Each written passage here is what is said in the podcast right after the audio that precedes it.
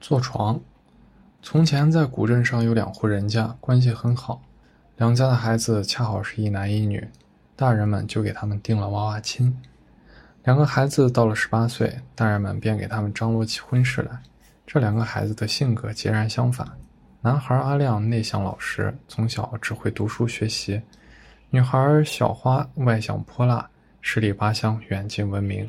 虽然阿亮和小花青梅竹马，彼此都很熟悉，在学习上、生活上也很照顾对方，但夫妻生活毕竟不同于少年玩伴。两个孩子毕竟还是年轻，结婚之后还能和睦相处，彼此以礼相待吗？两家大人都有些担忧。在双方父母商量如何为两个孩子操办婚礼时，他们在一个传统礼仪上发生了分歧。原来，在江南水乡。新郎新娘被送入洞房后，首先要坐床，他们又称之为坐福贵。阿亮的父母不是本地人，他们说，按他们村的老规矩，新郎新娘谁先坐下，将来老了谁就会先死。小花的父母则是古镇本地人，他们听后连忙摇头说，他们镇上的老规矩不是这样，是新郎新娘谁先坐下，婚后就不受欺负，后座的人则要被管一辈子。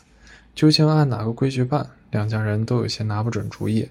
阿亮为难地说：“规矩是人定的，真可恶！无论用哪边的规矩，小两口以后难免要为了这吵架。”小花爸想了一下，笑着说：“我有个好主意。”随后，小花爸便将他的方法说了出来。大家听后都开心的哈哈大笑。一晃六十年过去了，阿亮变成了白发苍苍的老头子。小花变成了老态龙钟的老太，这六十年他俩从来没红过脸、拌过嘴。结婚纪念日，子女为二老在五星酒店办了一场钻石婚礼。婚礼庆典，酒席上，孙子孙女问爷爷奶奶：“这么多年，你们一次架都没吵过，是怎么做到的呀？”小花深情地望着阿亮，向孙辈们回忆说。那时我们结婚，新郎新娘从进洞房后有一个坐船的环节。我妈对我说：“新郎新娘谁坐下，将来老了谁会先死。”我想，如果你们爷爷不坐下，我这辈子就要跟他坐到底。没想到啊，我俩刚在婚前婚床前站好，他二话没说就一屁股先坐下，我这才知道他是真心爱我的。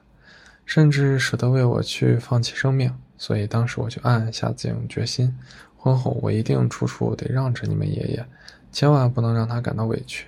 孙子孙女听后大为惊讶，感动得纷纷竖起大拇指，称赞爷爷舍得为爱情赴汤蹈火。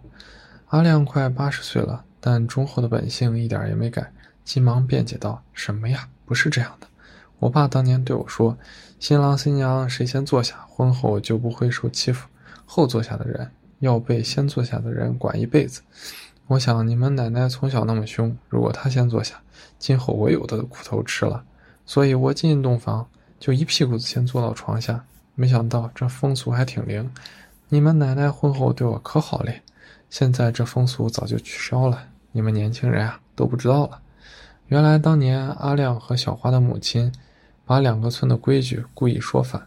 为小两口六十年的和谐婚姻生活埋下了一颗幸福的种子。